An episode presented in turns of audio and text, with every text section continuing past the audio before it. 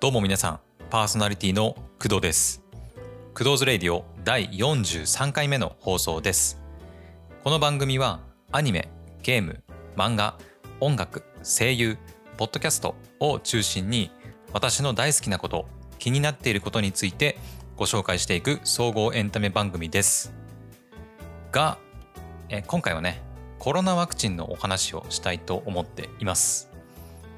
えーつい昨日のことですね。えー私、コロナワクチンの 2, 回目の接種をしてきました。まあ、つまりね、これでひとまずワクチンの接種が終わったことになります。で、実を言うと、今回の台本はね、えワクチン接種の待ち時間に書いてたりするんですけど、まあ、このクドラジね、まあ、病院で結構台本書くことありますよね。はい、というわけでね今回は27歳のアラサーおじさんがコロナワクチンを1回目2回目と受けてみて一体どんな流れだったのか副反応はあったのかについてお話ししていこうと思います。なお今回お話しするのはあくまで私の住んでいる地域の私が受けたコロナワクチンのお話です。リスナーの皆さんが受けるコロナワクチンの状況とは、多少ね異なる部分も、まあ、あるかとは思います。なのでそこはご了承ください。自分にね配られる接種券をよく読んでそれに従うのが、まあ、一番かと思います。また私はテレビテレビやネットなんかで、まあ、コロナワクチンに関する情報を逐一取得しているわけではありません。なのでもしかしたら間違ったことも言うかもしれません。なのであくまで参考程度に聞いていってください。それでは早速始めていきましょう。本日もよろしくお願いします。この番組はフリー BGM ムズムズと声フォントスタジオの提供でお送りします。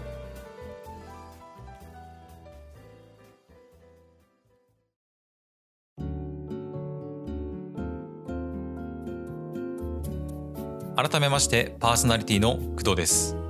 ではまず今回のオープニング曲を聴いてもらいましょう。テレビアニメブラックジャックオープニングテーマ。ジャンヌ・ダルクで月光館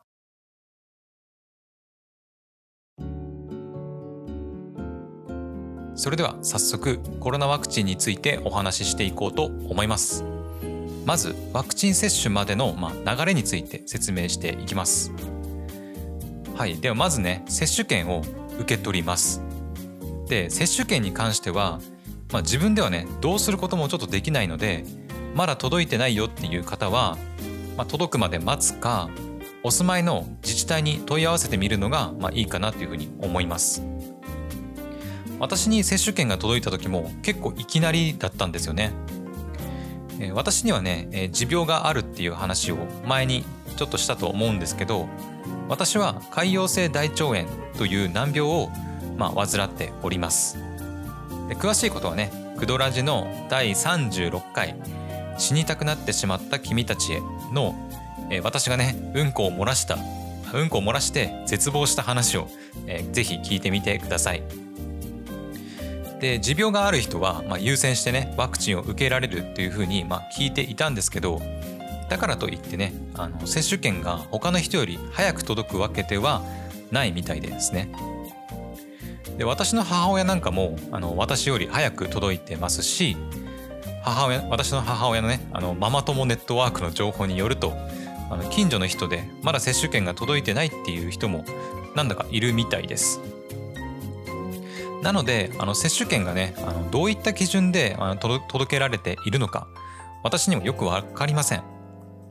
なんか東京なんかでねあの若者のワクチン接種の抽選が行われたみたいなニュース見ましたけどあれはなんか接種券とは全く関係ないってことなんですかね。まあ、とりあえず私のようなねあの田舎に住んでいる方は接種券が届くのをあのゆっくり待ちましょう。で、えー接種券が届いたらその中に自分が住んでいる自治体でコロナワクチンが受けられる病院の一覧表があの入っていると思います。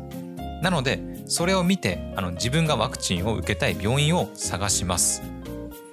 ワクチンの予約方法も各病院で多分違っていると思うので一覧表を見ながら予約してみてくださいちなみにどの病院でも受けられるというわけではなくて病院によって、まあ、誰でもね受け入れていたり、まあ、その病院に通院している人しか受け受けられないように、まあ、なっていたりといったさまざ、まな条件があったりもします。一覧表に書いてあることが、まあ、絶対っていうわけではないみたいで私が最初に電話した病院はあのその病院にねあの通院して,、していない人でも、まあ、OK っていうふうに、まあ、書かれていたんですけど実際電話してみたらなんか今は通院している人しか受け付けていないみたいに言われてしまいました。なので実際に電話して確認してみるのが、まあ、確実だと思います。で一応2021年の9月13日の時点だと12歳から64歳までの方の接種っていうのはまだ始まってないということで、えーと、合ってますかね？で現在は基礎疾患のまあある方、えー、私の場合は潰瘍性大腸炎になりますけど、まあ、そういった方が受けられるっていう状態ですね。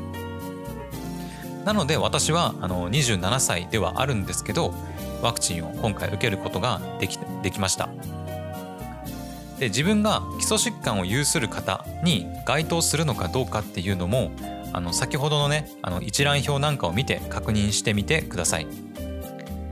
で私は結局いつも通院している病院でワクチンを受けることになったんですけど接種日に関しては、まあ、こちらでね指定することはあのできませんでした。あの電話したらねじゃあこの日の〇〇時に来てくださいみたいな感じで言われてこちらがねあの選ぶ余地っていうのはもう一切なかったですね。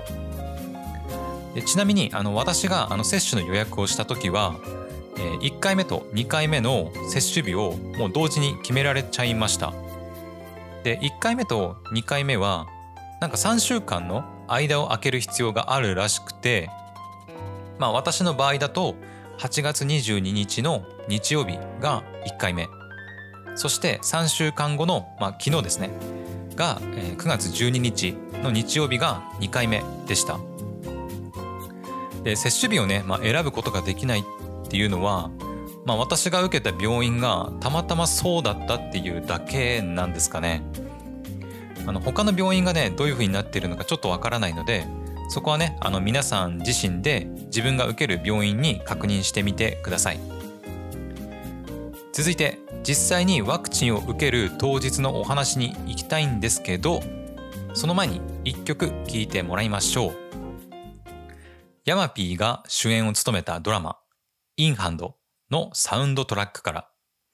徳田正宏で「どんな生き物にも未来はあるよ」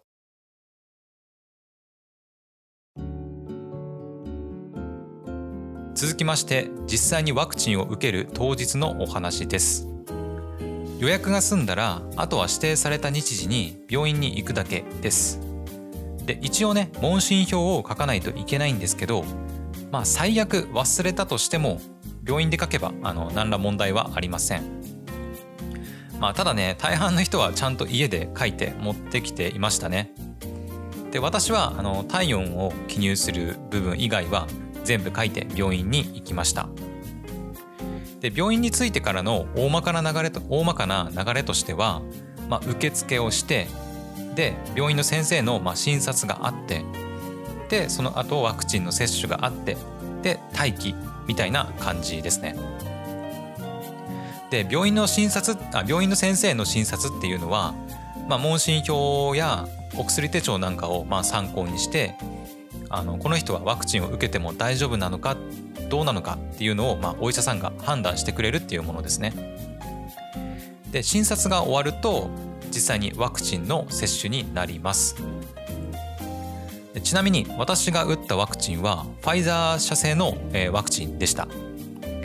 えー、利き手とね逆の腕にやるとか、まあ、なんか言われたりしてますけど私の1回目の接種の時はなんかそんなこと確認もせずに問答無用であの注射されましたなのであのどうしてもねどうしてもあの利き手と逆の腕にしてほしいっていう方はあのもしね向こうから何も言われなかった場合は自分からちゃんと言った方がいいと思いますで注射の痛みに関しては、まあ、普通の注射とそんなに変わらないかなっていうのが、まあ、正直な感想ですね。で1回目はまあ本当にね打ったかどうかわからないくらいあの痛くなかったんですけど2回目に関してはねあの普通に痛かったです。まあねあの痛かったって言ってもあのめちゃくちゃ痛いっていうわけでもなくて何て言うんだろうこう痛みたいな 痛みたいな感じですね。で私はあの通院するたびにあの血液検査があるので、まあ、注射自体はね結構慣れているんですけど、まあ、結構ねあの打ってくれる看護師によってあの痛くなかったり痛かったり結構まちまちなんですよね。なんかベテラン看護師っぽくあの見えてもねあの痛い時は本当に痛いですしまあ運だと思いますね。で、えー、接種がね終わるとしばらく、え、待機になります。まあすぐに帰ることっていうのはできないんですよね。で待機時間については、まあ、基礎疾患がある人と、まあ、ない人でなんか15分だったり30分だったりなんかいろいろ変わってくるみたいです。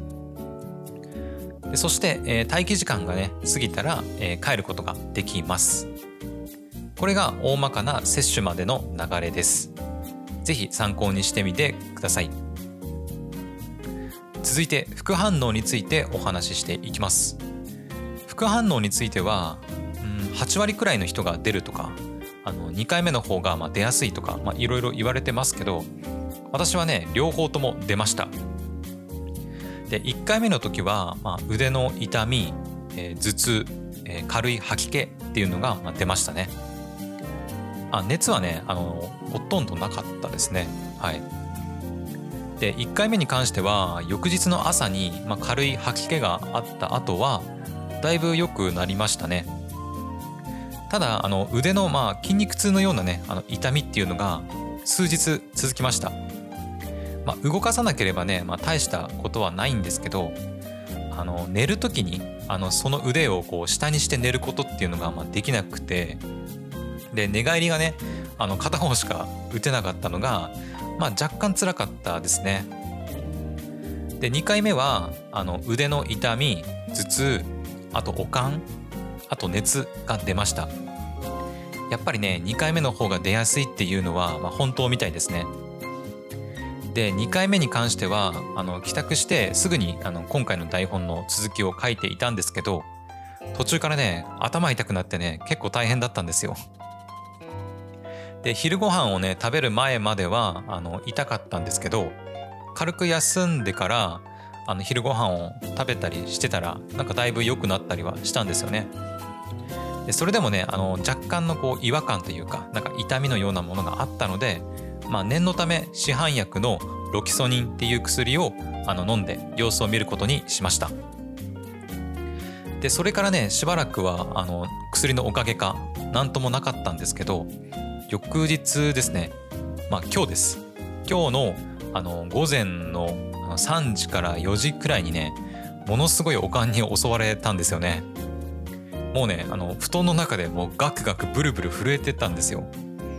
でなんかなんとかねあの熱に打ち勝とうとしてたんですかね。もうなぜかあの「鬼滅の刃」をね思い出してあの全集中の呼吸をやってましたね。あの寝ぼけてたんであのなんであの自分でもねあのそんなことしてたのかよく分かってないんですけどあの確実にねあのやってた記憶はあるんですよでそれでねあの朝起きてからねこう熱を測ってみたんですけどあの37度ちょいの、まあ、微熱があったので、まあ、おそらくねあの3時から4時の間っていうのがあの最もね熱が上がっていたんじゃないかなというふうに思っております。でね今はねだいぶ落ち着いているんですけどまだちょっと微熱があってあの若干のだるさっていうのはねありますね。であとねあの全然関係ないんですけどあの人間って生命の危機を感じるとあの子孫を残そうと体に反応が出るみたいなこと言われたりするじゃないですか。でそれであのさっきのねあのガクガクブルブルあのガクガクブルブルしてた時の話なんですけどああのここから先ちょっと下ネタが出るのであの下ネタとかちょっと嫌いな方はごめんなさいね。あのはっきりとはあの言わないんですけどあの男のねあの下半身のあれがねなんていうのかなこうめちゃくちゃ盛り上がってたんですよねでこれもあの半分寝ていたのでちょっと記憶は曖昧なんですけどはいあの盛り上がっていましたはい。でねあのはいちょっと話戻りますね。先ほどねあのロキソニンを飲んだっていう話をしたんですけどあの1回目の時はねあの薬を飲むほどではなかったんですけど2回目に2回目に関してはねさすがに飲みました。あの副反応がきつい時はかかりつけの病院にあの相談するっていうのが、まあ、一番だとは思うんですけど市販薬で、まあ、抑えることができるっていうのは、うん、まあありがたいかなっていうふうに思いますね。でロキソニンがねあのいいのか悪いのかっていうのはちょっとわからないんですけど、まあ、とりあえず私はねあの頭痛がひどかったっていうのもあってあと母親がねあの最初にワクチンを受けていて、まあ、ロキソニンを飲んで抑えていたりしたので私はロキソニンを飲みました。でロキソニンをね飲んだ後はねしばらくは調子が良かったですね。ただあのロキソニンを飲めばあの副反応が抑えられるっていうわけではあのないのでそこはご注意くださいもしね副反応がきついよっていう時はあの自分の責任であの市販薬をまあ飲むなりあのかかりつけの病院に行くことをお勧めいたします。まあ、あとね副反応は、まあ、結構時間差で来ることもあるみたいなんであの仕事だったりねプライベートの予定などは副反応が出る前提でちゃんと組んだ方が、いいかなっていうふうに思います。まあ、会社にねあらかじめワクチンを打つことをまあ伝えておくとか、まあ、できることはあるんじゃないかなというふうに思います。以上23歳の基礎疾患ありのアラサーおじさんがコロナワクチンを受けてみたというお話でした。それでは最後に一曲聴いてもらいましょう。ドラマコウノドリの主題歌、ウルで奇跡。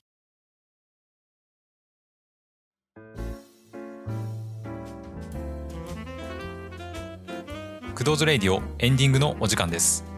クドーズレイディオでは皆様からのお便りを大募集しております意見感想質問アドバイス何でもいいので送っていただけると嬉しいですまたクドーズレイディオでは公式ウェブサイト Twitter、Facebook を運営しておりますクドーズレイディオもしくはクドラジで検索してみてください。番組公式ハッシュタグはクドラジもしくは KUDORADI クドラジです。今回の放送いかがだったでしょうか？今回は27歳基礎疾患ありのアラサーおじさんがコロナワクチンを受けてみたというお話をしてみました。で今回あのオープニングトークでねあのいつもよりあの多めにあの念押しさせてもらいました、えー、というのもですね、まあ、一応内容的にあの命に関わる部分っていうのがあるので何かねあの間違った情報があってえそれによってねあのリスナーさんが何か被害を被ったとしてもあの私の方ではどうすることもあのできないからです。で何度も言いますけどあのあくまでね私の話は参考程度に聞いてください。私のコロナワクチンの、まあ、接種が、まあ、今回の話したようにあのなったっていうだけであの皆さんもね同じようになるとはあの限らないんで限らないのでね。はい。で必ずねあの自分の住む自治体だったりあと接種券あと病院の言うことに従ってあの動いてください。はい。早くねあのみんなワクチンの接種が終わってあの普通にね旅行をしたりとかあの大勢で集まってね遊んだりできるようになるとあの本当にいいですよね。はいというわけで本日の放送はここまで。それでは皆さん次回の放送でまたお会いしましょう。お相手は工藤でした。バイバイ。この番組はフリー BGM むずむずと声フォントスタジオの提供でお送りしました。